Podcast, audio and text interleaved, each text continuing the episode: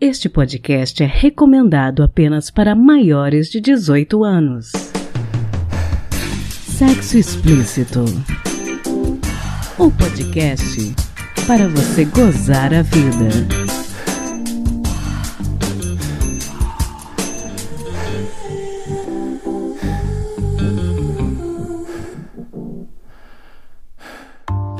Taradinhos e taradinhas, eu sou Priscila Armani e esse é o Sexo Explícito, buscando sempre trazer informação de qualidade para você. Hoje é nosso episódio especial de Dia das Mães e decidimos falar um pouco a respeito de como é a vida sexual das mulheres após a maternidade. Esse tema, que é um grande tabu para muitas pessoas, foi sugerido por uma colega podcaster muito querida, que me confessou um dia que após a maternidade a vida sexual fica bastante complexa. Então, esse programa de hoje é dedicado a todas as mulheres que também são mães, mas não deixam de ser mulheres por causa disso. O episódio vai intercalar o depoimento da Ana Clara Fonseca, que integra o podcast Sinuca de Bicos, que é sobre maternidade, com algumas perguntas e respostas que eu fiz com o Rodrigo Torres, sexólogo da Sextima, que vocês já conhecem. Espero que gostem. E lembrem-se, com ou sem quarentena, estamos aqui para responder às dúvidas de vocês pelo nosso Curioscat,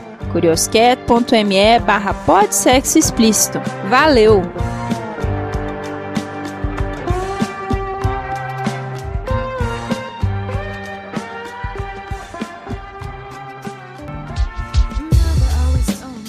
Olá, taradinhas e taradinhas, tudo bem com vocês? Aqui quem fala é Priscila Armani, trazendo sempre reflexão e prazer para você. Hoje eu estou aqui com uma convidada muito especial para a gente conversar a respeito de um tema que é tabu para muita gente: o sexo após a maternidade. Seja bem-vinda, Ana Clara Fonseca, do podcast Sinuca de Bicos. Tudo bem com você?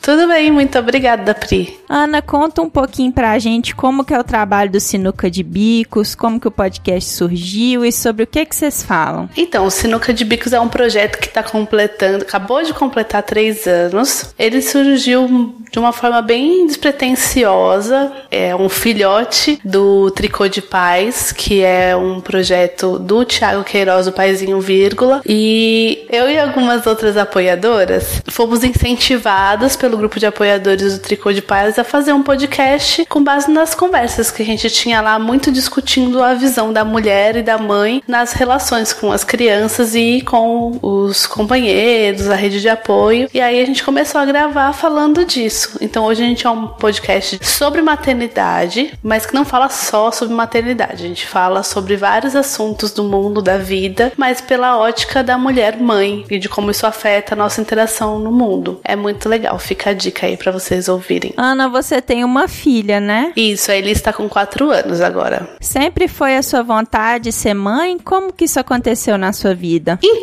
não vou dizer que era aquela coisa que era um desejo, assim, que eu sempre sonhei ser mãe, igual minha irmã quando era criança falava assim: o que, que você vai ser quando crescer? Eu vou ser mãe. Nunca foi isso, mas parecia uma coisa natural. Tanto que chegou uma hora que aquela história, né, que as pessoas dizem que é bem controversa, de que o relógio apitou, eu falei: bom, agora eu estou pronta para ser mãe. Mas também não foi o momento da decisão de me tornar mãe, porque eu não sentia que meu relacionamento estava pronto para ter um filho, né? Na dinâmica. E ainda demorou um pouquinho até a gente decidir e depois mais um pouquinho até engravidar. Então foi todo um processo um pouco maior, assim, até eu realmente desejar engravidar, engravidar e ter noção do que, que era ter uma filha. Um... Bom, eu não sou mãe, mas uma coisa que eu sempre ouço das mães é que nenhuma tá realmente preparada para as mudanças que os filhos trazem para sua rotina. Não. Quanto que você pode dizer que a sua vida mudou com o nascimento da sua filha? Toda ela.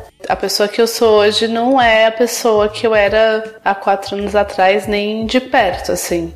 Você entender a capacidade que é gerar uma vida e ser responsável por essa vida faz você olhar o mundo de uma forma completamente diferente. E aí, nada do que você lê ou estuda antes, né? Normalmente a gente se preocupa muito com a questão da gestação, de como engravidar, de como a gestação, do parto, mas muito pouco pro que vem depois, né? E aí quando você se vê com aquela coisinha pequenininha no seu colo e completamente dependente de você não só fisicamente, né, de ser alimentado, de ser seguro, você pensar que é uma pessoa ali que você vai ter que ensinar ela a olhar a vida, né? E aí você se questiona de um monte de coisas que você acreditava, de um monte de. da maneira que você foi criada. E aí você quer fazer o melhor para aquela pessoa. Então você começa uma revolução em você mesmo, né? E para mim foi uma revolução enorme de eu ser uma pessoa completamente diferente hoje. Tem quanto tempo que você tá separada? Um ano. Eu imagino que logo que vocês tiveram a filha de vocês, deve ter sido bem puxada a rotina, né? Então, na verdade, não. Eu tive muita sorte. Ela foi uma criança bem tranquila, então ela dormia bem, ela mamava bem. Eu sempre tive apoio da minha mãe e o pai dela sempre foi muito participativo, né? Então, assim, ele botou ela para dormir na maternidade, ele se preocupava muito em fazer parte da rotina dela, então ele dava banho, ele acordava à noite, a gente se revezava, ele fazia comida, então as coisas foram bem tranquilas do que costumam ser, mas não deixa de ser puxado, né? Então, assim, é cansativo você tá ali dedicado com uma criança e o processo de licença maternidade é muito louco porque você passa quatro, cinco, seis, sete. Eu passei sete meses em casa com uma criança que não sabe falar. E então isso dá uma bugada na cabeça porque você passa o dia inteiro sem ter uma conversa com uma pessoa. Quando ele chegava em casa, era aquela coisa de tipo, ai, como é que foi o dia? Fala da criança, fala da criança, fala da criança. Então você passa um tempão sem ter uma conversa adulta. Uhum. Então eu acho que isso foi, para mim, foi mais cansativo do que a rotina com a criança mesmo, porque que eu tava um pouco preparada e bem assistida, né? O que eu sei que não é a realidade da maioria das pessoas. Muitos homens sofrem com a queda de libido da parceira nos primeiros meses após o nascimento do filho. E muitas mulheres não querem saber do marido logo nesse comecinho, por uma série de fatores. Isso é natural, não é? Mas como cada um do casal lida com isso? Então eu acho que é importante a gente primeiro contextualizar. Uma mulher que acabou de ter filho, ela tá com um hormônio, a prolactina, que é o hormônio que vai produzir o leite, é um hormônio que existe, são, é produzido nas glândulas mamárias, e esse hormônio produz o leite nas mulheres, mas ele também regula algumas outras funções no corpo humano. E uma delas é a sexualidade ou a libido. Então, quando a, a prolactina está alta, a libido está baixa necessariamente. Isso é um um, mecanismo natural, porque a mulher que acabou de ter filho, teoricamente, ela não poderá ter um outro filho nesse momento. Ela precisa dedicar toda a atenção dela para aquela cria. Então, a prolactina alta vai dificultar e diminuir a possibilidade de que aquela mulher engravide novamente, né, imediatamente após ter um filho. Então, é natural sim que essa libido dê uma diminuída. Mas eu falo muito para as mulheres que estão, né, puérperas, acabaram de ter filho, é, ou até mesmo mulheres que estão quase tendo filho, para que não deixem os maridos de lado, principalmente passados os primeiros nas primeiras semanas, onde você está conhecendo seu filho, onde você está entendendo como é que funciona a dinâmica nova, os horários daquele bebê e tudo mais. Então, depois passado o processo de conhecimento, né, da família como um todo, eu acho que é importante que a mulher sim tenha relações íntimas, né? A gente tem que tomar cuidado de pensar sexo só também como penetração ou coisas desse tipo. É importante que essa mulher tenha relações íntimas com o parceiro, namoro, carinho carícias, carinhos, coisas desse tipo. Eu trabalho isso muito para que as mulheres não deixem isso de lado. E o parceiro também precisa ter um pouco de compreensão, né? Num primeiro momento, ele precisa entender que não é uma questão de controle da parte dela, né? É uma questão particular daquele momento em que ela está vivendo. Desde que você se separou, você encontrou com outras pessoas, teve outros relacionamentos? Estamos aí, né, no processo.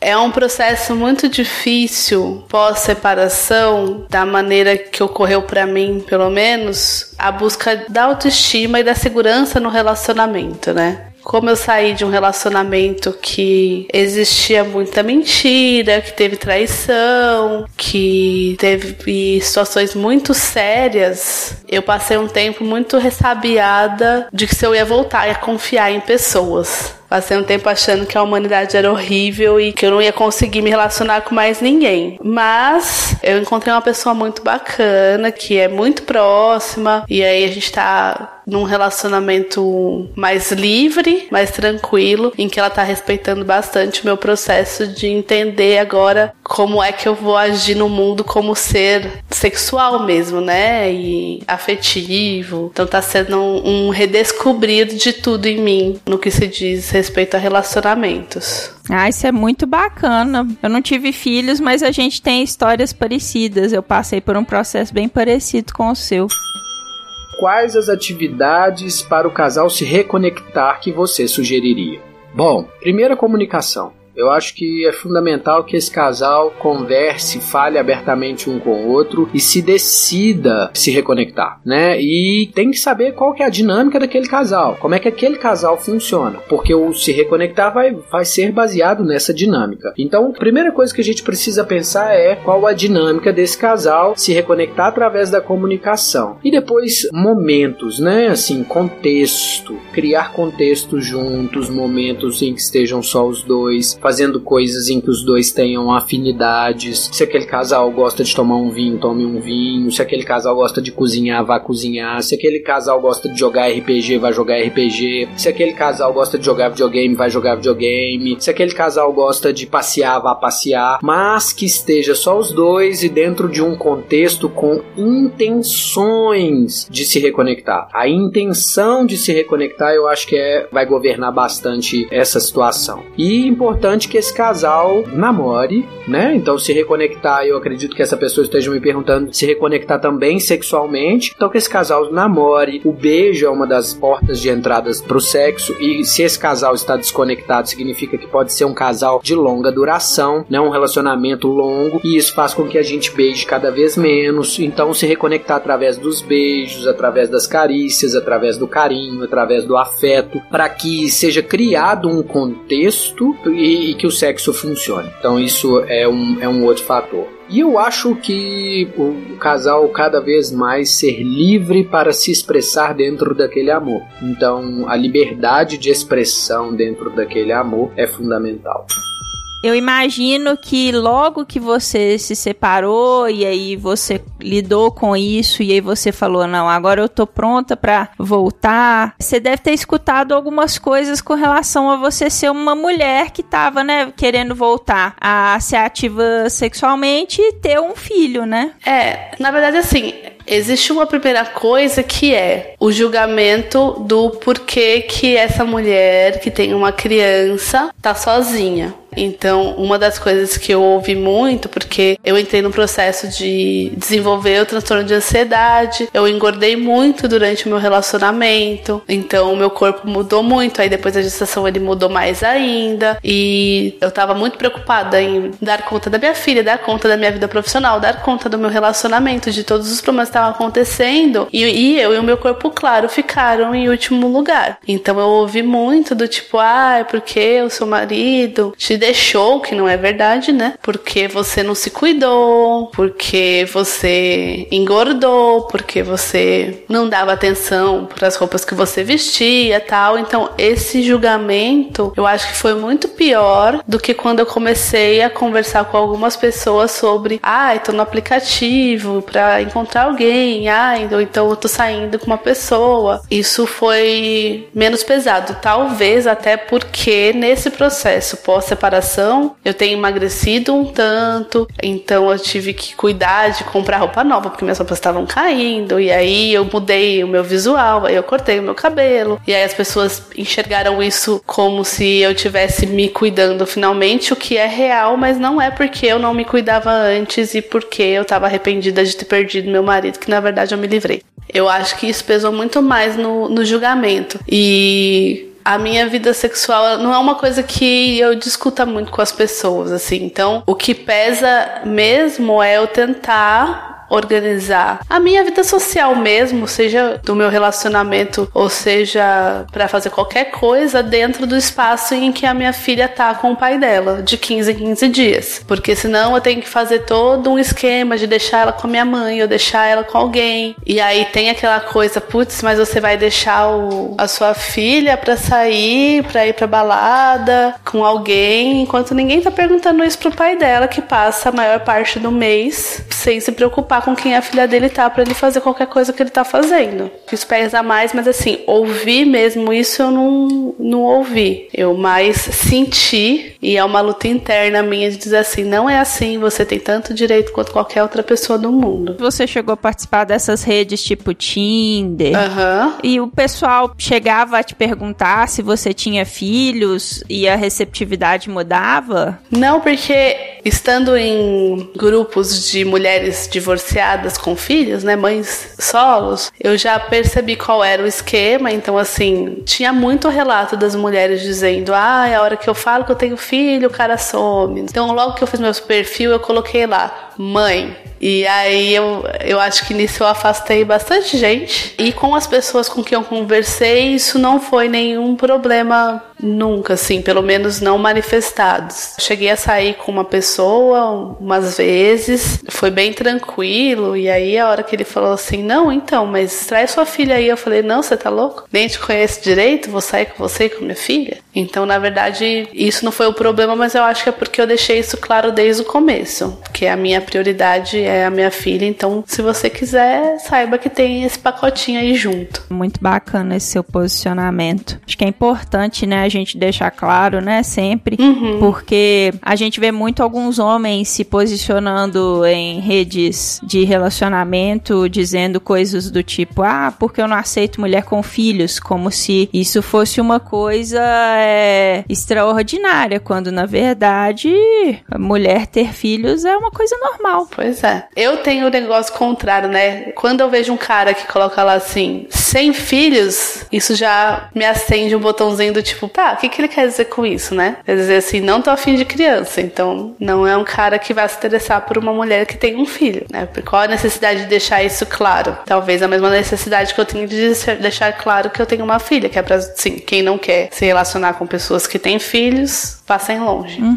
É um pouco delicado a gente falar disso, né? Mas assim, eu senti muita diferença no meu caso, por exemplo, quando eu me divorciei. Eu senti muita diferença de estar num relacionamento saudável com meu namorado e como eram as minhas relações com meu ex-marido. Você também sentiu isso? Completamente. Completamente, assim. Porque a gente começou a namorar, eu era muito nova, eu tinha muito pouca malícia da vida, né? Então, e ele foi meu primeiro namorado. Eu não tinha muito clareza do que que era um relacionamento ou do que eu esperava que fosse um relacionamento. Era só aquela coisa muito romântica de os olhos brilharam, o coração bateu, o beijo é bom, o sexo é bom, vamos continuar, né? Mas com o tempo, eu fui percebendo que eu tinha uma, necessidade de que as coisas fossem claras, que as expectativas fossem claras, que os objetivos fossem claros em comum e o caminho dele era completamente diferente disso, num nível dele não conseguir dizer o que, que ele esperava de um relacionamento. E agora, essa relação que eu tô é completamente diferente, porque começa que é com uma pessoa que eu já conhecia, que eu confio, que foi uma pessoa que basicamente me segurou na minha separação e também que é uma mulher que é mãe, que é casada, então é um relacionamento numa estrutura completamente diferente, onde todas as pessoas sabem o que está acontecendo, todas as pessoas estão de acordo e todas as coisas são ditas e todos os incômodos são conversados no sentido daquilo ser resolvido de uma maneira que for melhor para todo mundo, no momento em que tá todo mundo preparado para conversar sobre isso. Isso dá muita segurança, né? E eu tava conversando isso com ela hoje mesmo, como uma pessoa que viveu num relacionamento tão estável, que desenvolveu um transtorno de ansiedade, em que a cabeça tá o tempo todo pensando sempre no pior cenário, poder ter essa segurança de, na hora que a coisa tá complicada, chegar e falar assim: então, aconteceu isso, eu tô pensando isso, o que que tá acontecendo? Faz a gente ter segurança e ter as coisas mais leves. Então, eu passei desse processo que era intenso no meu relacionamento, de eu estar sempre esperando o pior, de eu estar tá sempre pensando que tava tudo errado, de que não ia dar certo, que tudo que eu fazia não tinha impacto nenhum, para um relacionamento que agora, quando eu começo a pensar que alguma coisa vai dar errado, que existe um plano maligno para destruir a minha vida, eu paro e respiro e falo: não é esse tipo de relação que você tá agora. A relação que você tá agora é uma relação que você pode se sentir segura e que você pode conversar sobre o que você está sentindo. E às vezes nessa mesma hora, todas essas piras vão embora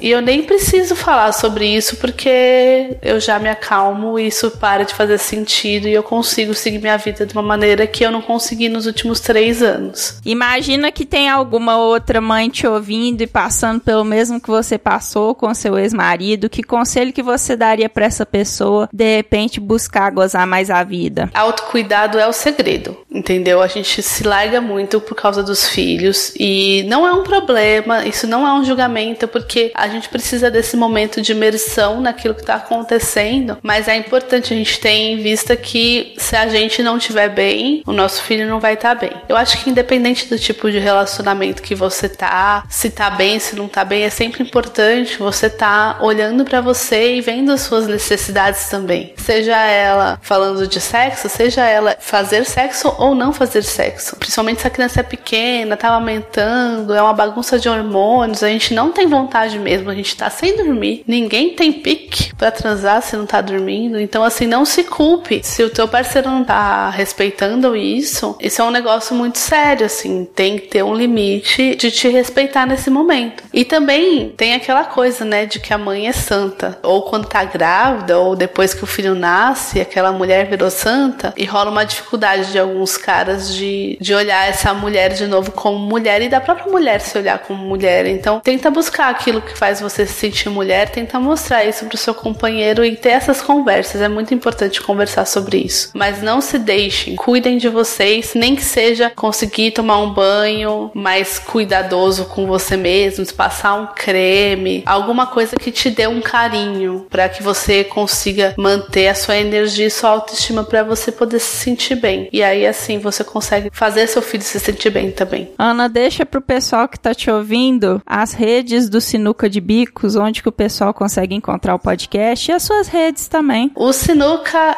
é, em todas as redes é arroba Sinuca de Bicos. Então a gente tem o Facebook, o Instagram e o Twitter. A gente tá mais no Instagram, mas é isso. São cinco mulheres, quatro mães. A gente não consegue ter grande dedicação às redes, mas encontra a gente por lá. O nosso feed tá na Spotify, Deezer, nos agregadores. E o nosso site é sinucadebicos.com e a gente tá dentro da família do Paizinho Vírgula. Então esses são os, os modos de encontrar. E o meu arroba é, é complicado. É AMCandyC no Facebook e no Instagram. Twitter eu não tenho porque eu não tenho maturidade para lidar com Twitter. Obrigada, viu, por conversar com a gente, Ana. Eu que agradeço, Pri.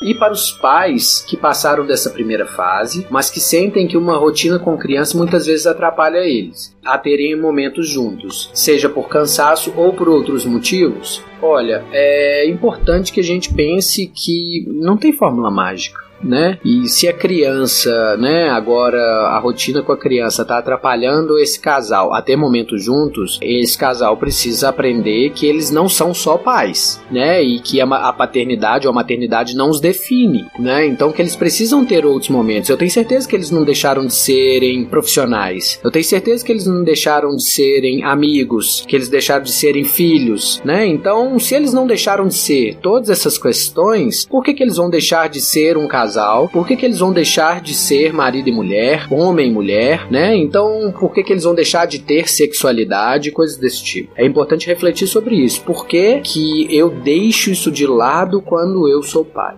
Então eu acho que é importante a gente pensar nisso. E outra coisa, se a rotina com a criança está atrapalhando, seja por cansaço ou por outros motivos, então é preciso que você priorize um momento só para você, em casal e tudo mais. Então aí talvez tenha que arrumar uma babá ou às vezes deixar com os avós, coisas desse tipo. Mas é preciso priorizar.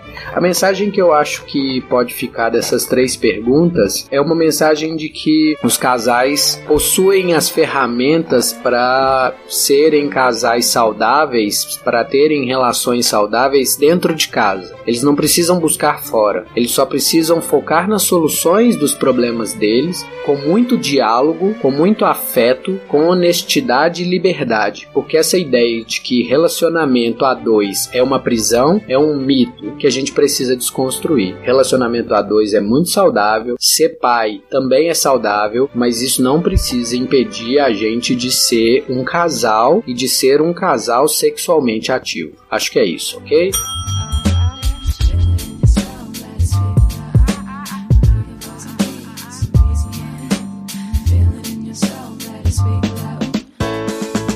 Se toca.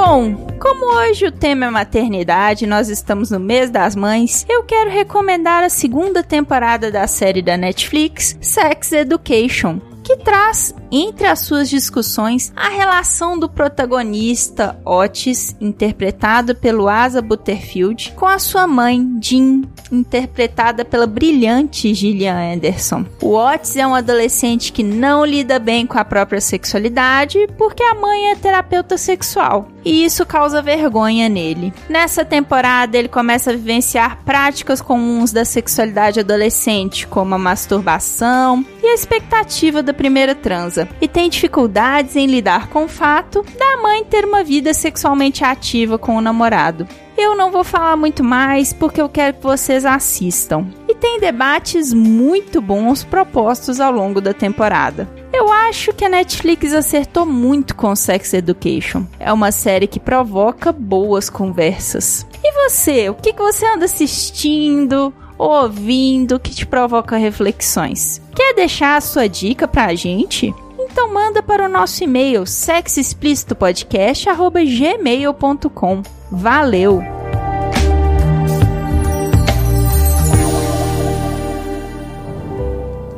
Quem conta um conto.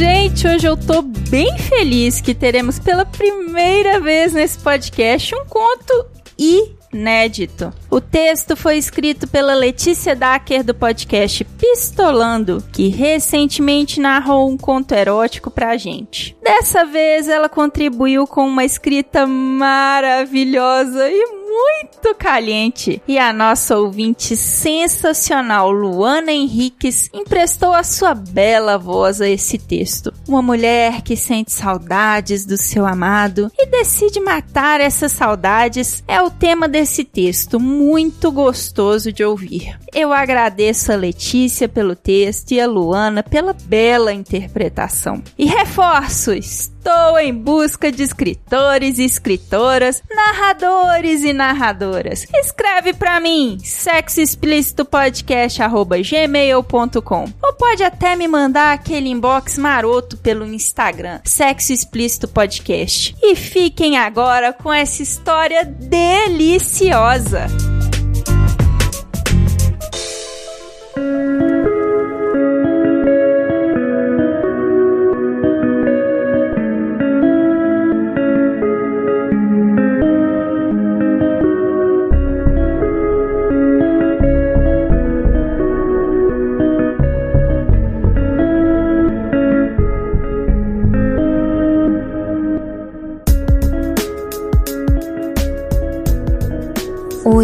Acordei sentindo sua falta. A desvantagem desse seu emprego são as viagens constantes que te levam para longe de mim. A vantagem é que quando você está em casa, vivemos dias e noites muito intensos. E é a memória da sua última manhã aqui, antes de partir novamente, que me fez companhia hoje cedo. Lembro de você dando um beijinho nas minhas costas eu dormindo. Lembro de você toda vez que muda de posição, do jeito que você cheira minha nuca. Assim que começamos a fazer aqueles barulhinhos e pequenos movimentos que indicam que estamos despertando, do jeito que a sua mão percorre meu corpo lentamente a lateral do joelho, a coxa, por dentro e depois por fora, porque você adora me provocar.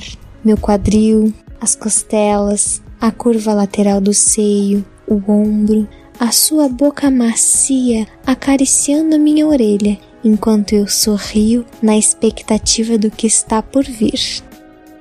Então hoje eu acordei sorrindo, sentindo a sua falta, mas saboreando essas memórias.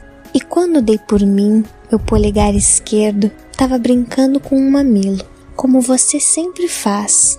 Nada substitui sua boca no meu mamilo, brincando com a língua, mordendo de leve, depois menos de leve, me fazendo gemer de prazer com a dorzinha que me deixa um hematoma no dia seguinte.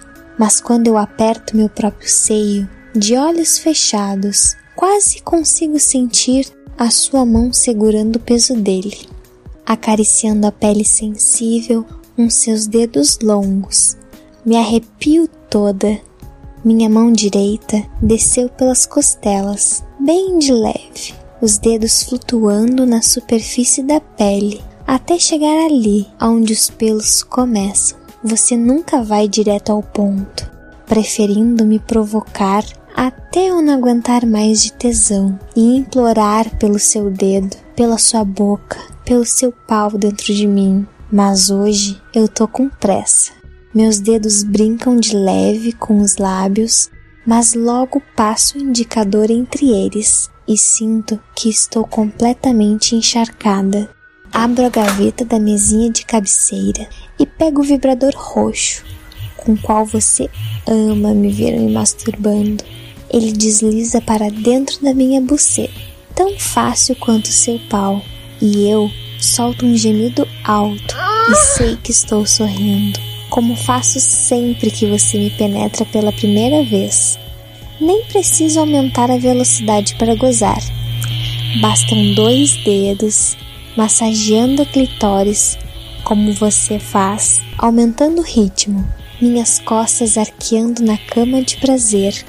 Quase, quase, quase lá, até que o orgasmo vem, poderoso, minha boca aberta, buscando ar, minha buceta latejando e sugando o vibrador, meu útero se contraindo, os músculos naquela última onda de tensão extrema antes que se entreguem e relaxem, afundando naquele mar delicioso de languidez pós-gozo, Dou uma risadinha, pensando em como você pergunta: tá viva?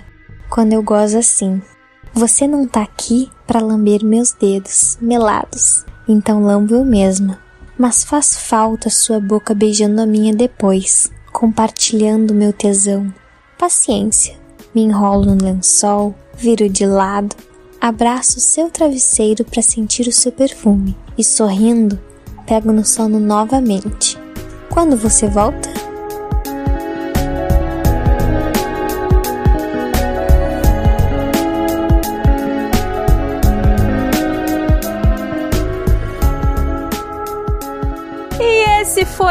Mais um episódio do podcast Sexo Explícito. Foi bom para você?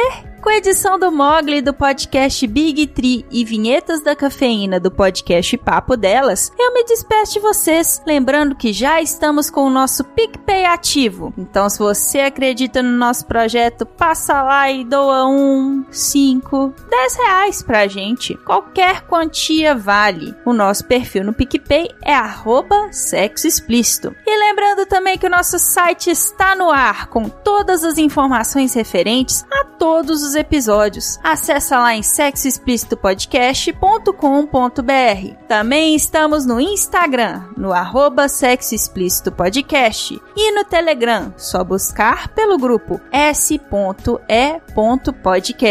E você pode me ouvir em qualquer agregador de podcast de sua preferência, além de Deezer, iTunes, Google Podcast e Spotify. E aí, o que você está esperando? Bora gozar a vida?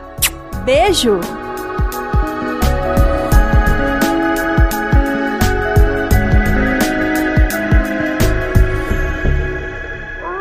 Mogli Edições.